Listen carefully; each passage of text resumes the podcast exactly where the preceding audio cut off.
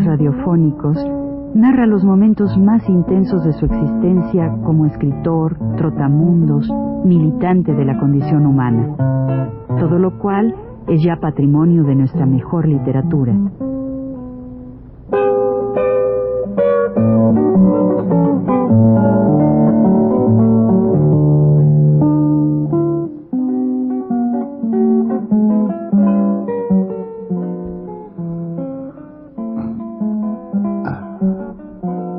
Buenas tardes.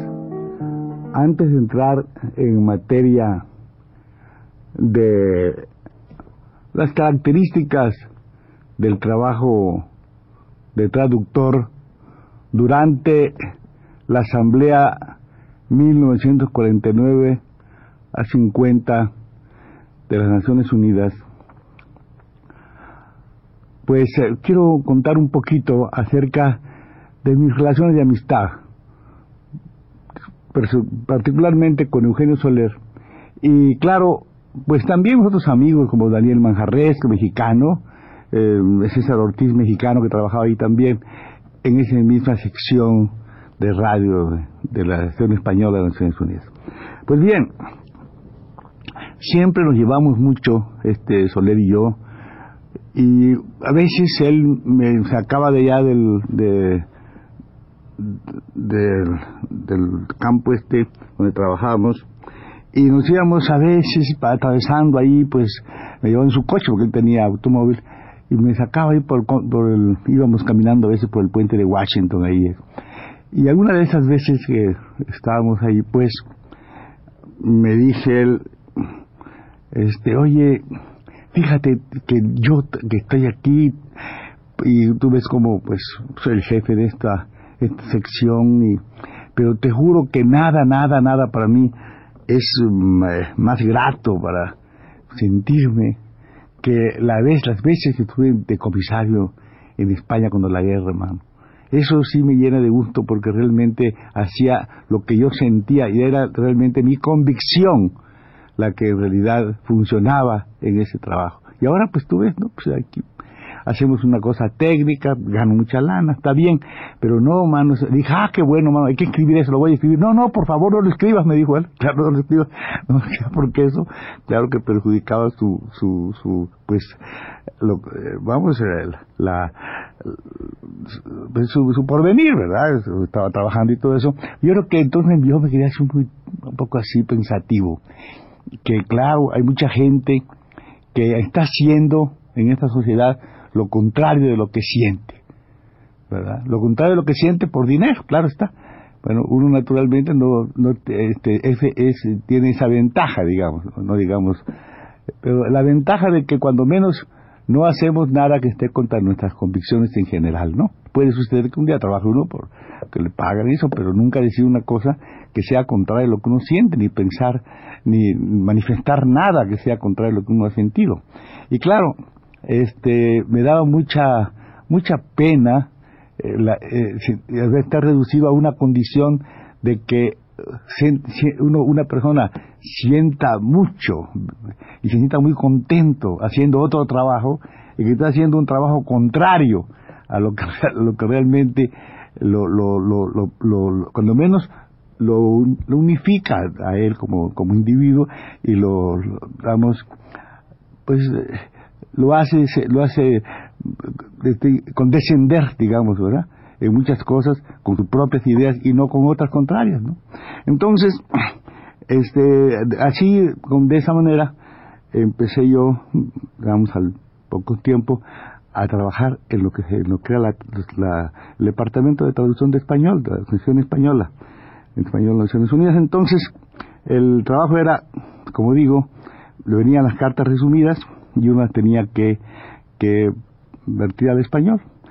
Habían algunos que eran, pues, eh, como revisores se llamaban, ¿no? Entonces había uno que se llamaba Aldama, que después va a hablar de él, mexicano, por cierto, y otro mexicano chistoso también. Bueno, entonces, pero antes de eso, de entrar eso, hay que hacer, hay que hacer un examen.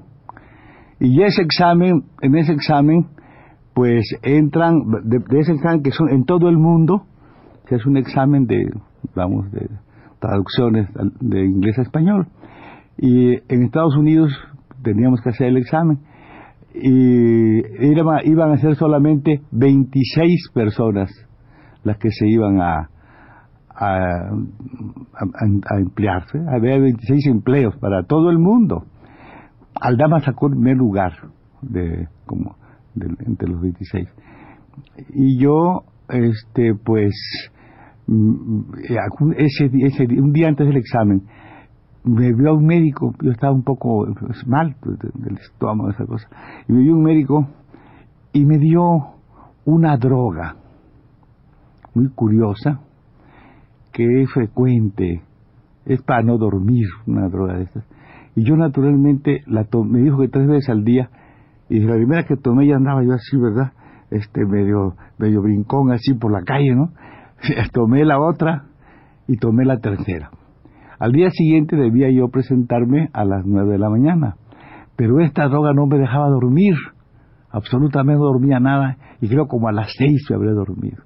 De manera que a las, cuando, cuando de repente despierto, no, pues tengo que estar a las nueve, ahí salí corriendo y tomé un coche para irme al, lugar donde era el examen y llegué justamente cuando un compañero chino, porque ahí, ahí son todas las naciones, estaba haciendo el reparto de las, de las, de las hojas para traducir. Por suerte había que traducir en francés y en inglés. Bueno, yo me yo no yo no entendí bien eso por la, la cosa que andaba que andaba así medio eh, digo, alterado y en lugar de hacer una sola traducción de, las, hojas que venían hice dos de manera que me llevaba mucho tiempo no mucho tiempo porque era nada más una prueba no, dos y yo hacía las dos ¿verdad?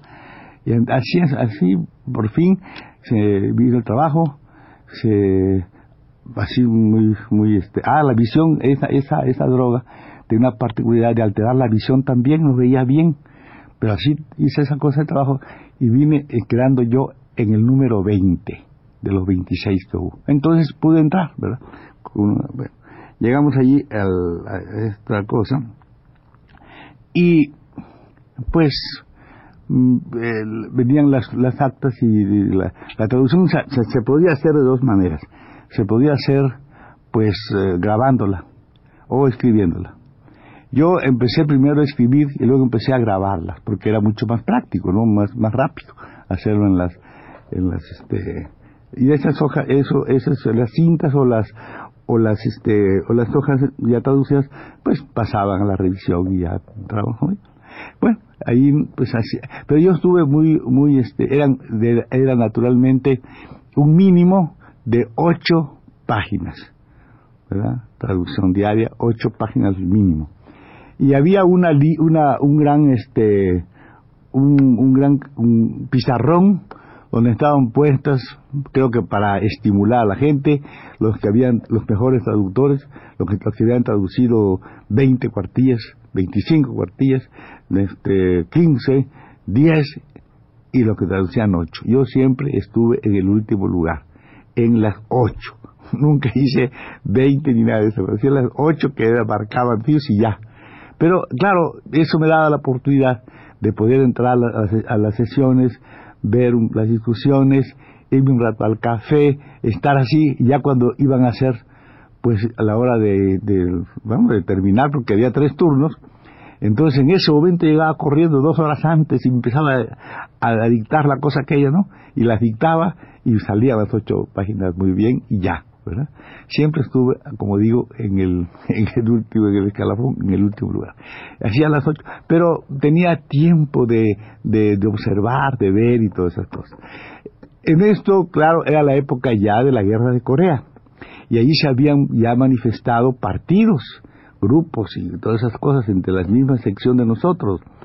Y claro, este pues eh, yo pues estaba contra, en favor de Corea del Norte, contra los Estados Unidos, lógicamente. Bueno, pero había siempre estas, estas cosas de algunos compañeros. yo, compartíamos el, el, cubículo mío con dos personas más, un compañero de, de Costa Rica y otro compañero colombiano. Uno liberal colombiano, claro, parte de los Estados Unidos también, y otro este costarricense que será completamente cerrado, un, un, un cerril, ¿verdad? Este, partidario de, de, los Estados Unidos. Por otro lado había los amigos nuestros, Aldama, que era compañero nuestro, vive todavía, ya los saludos de aquí, a Arturo, está en Europa, bueno, y otros pues la cosa era divertida porque a veces pasaban cosas muy, muy graciosas. Había un compañero que trabajaba ahí ya, antes que yo entrara, estaba ahí, se llamaba el, el nombre Vidaurre, apellido Vidaurre, que yo conocí mucho en París, le decíamos ahí la boa. La boa le decían porque comía mucho y después le daba un sueño, así iba por la calle casi durmiéndose, ¿verdad? Y le decíamos siempre la boa. Pero ahí me lo encontré, era traductor ya de tiempo allá, y fijo. Y entonces este cuate, pues sí, era, era este terriblemente antisoviético, anticomunista, anti todo, ¿verdad? Y ahí, bueno, después hablaremos de él, pero había uno que era graciosísimo. Ese se llamaba De Céspedes, era la vieja promoción que yo, entró en el mismo tiempo, y teníamos que venir, en la, había trabajo de noche, trabajo que hacíamos al, en la en, pues, de madrugada, ¿no? Salíamos a las 3 de la mañana, ¿sí? Y entrábamos a las, creo que era a las 8, ¿no? Sí, a las 8, sí. De la noche y salíamos a las 3 de la mañana. Bueno, y veníamos en ese, nosotros allí en, en, en Lake Success, tenemos que ir a Queens y de Queens a Nueva York, y vinimos en el mismo automóvil hasta Queens y ahí cogimos el metro, el subway y veníamos platicando y le digo, bueno, como yo había estado en Cuba y había vivido en Cuba, le decía, oye, hermano, ¿cómo anda Cuba? ¿Cómo está eso, mano? ¿Cómo está? Dime, dime. Este era un muchacho, apellido de Céspedes, visiblemente mulato, ¿verdad? Visiblemente mulato, claro, pero mulato se veía, ¿no? Y el cubano, tipo cubano, pues que va a pasar allá, chico, tú sabes lo que pasa allá, que los negros andan persiguiendo a los blancos, chico. Digo, ¿cómo? ¿qué pasa? Pues sí, chico, porque nosotros estábamos ahí, tú sabes que se, da, se dan ahí las, las eh, pues la retreta ahí en el, malecón, ¿no? Y estás ahí en la glorieta y todo eso, y de repente empiezan a venir negros ahí, chico. Ah, pues no te lo vamos a Parque Central. Y allá siguen los negros, y donde quiera que vas bailes y todo, se meten los negros, chicos. Fíjate, yo los miraba así, y le digo, oye, ten mucho cuidado, tú no vas a ir al sur, le dije, ¿cómo voy? Al, sur, al sur de Estados Unidos, van en el sur, te van a poner en color. porque realmente eran mulatos, entonces había, cuando yo estuve ahí, había todavía separaciones en eso, en los, en los camiones, en todo eso ponían a la gente de color atrás, ¿no? Y él se quedó así muy sorprendido. Pero pensé yo, porque era, era claro, es, era un muchacho mulato, ¿cómo anda diciendo esas cosas tan feas?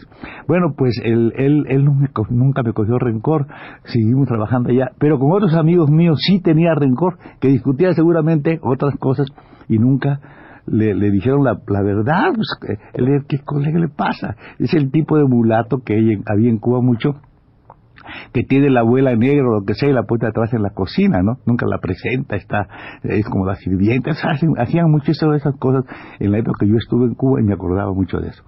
Y así el otro, el Vidauri, por consiguiente, este, empezaba, empezamos a conversar, pero yo les metí un poco de susto, le decía, pues tú ves los barcos que hay ahí, man ¿Quién te dice a ti que ese barco no trae una bomba atómica? Me decía, ¿pero cómo? Le decía, barco de soviético. Pues, y dice, ¿cómo? Le digo, sí, mano, si un día de esto vas a ver tú, te va a declarar la guerra, puede suceder, ¿no? Puede suceder que hay una guerra, imagínate lo que puede pasar. Y me dice él, eh, era muy partidario doctor, dice, ay chico, pues yo, me dice, yo ya comprender, me decía, comprender, yo ya tengo ya, en ese caso, ¿qué voy a hacer, chico? Voy a Guatemala, decía, para él ya huir de la guerra, hubiera sido irse a su pueblo, ¿no? A Guatemala, era un tipo también muy, muy así, muy... Pero ahí estaban y el trabajo de la traducción como es. Si es el compañero ese duque que estaba allí, pues bien, siempre este, me, me hacía alusiones a mi a mi, pues, a mi filiación política, y muy bien, pero el otro era más divertido todavía. El compañero este que traducía, era, que era este, costarricense, era la época de Wyszynski, la época en que se discutían en, la, en las cosas, los problemas vitales del mundo, de las luchas, la cosa de Corea y todas esas cosas.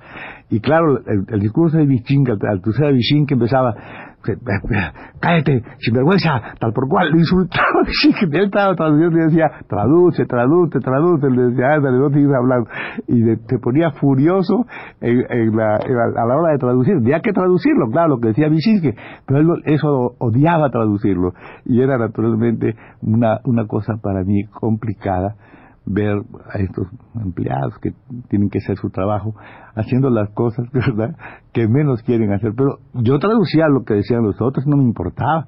Pero este cuate lo tomaba a pecho, era muy divertido. Vamos a, en, en el próximo programa hablaremos del fin de este trabajo, porque también se podría escribir un libro que se llame Los trabajos. Hasta la próxima vez.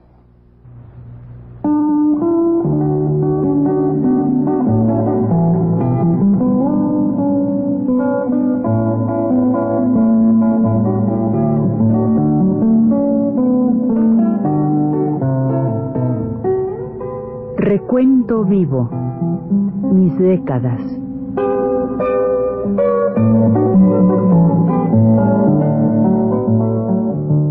Juan de la Cabada, mediante esta serie de programas radiofónicos, narra los momentos más intensos de su existencia como escritor, trotamundos, militante de la condición humana, todo lo cual es ya patrimonio de nuestra mejor literatura.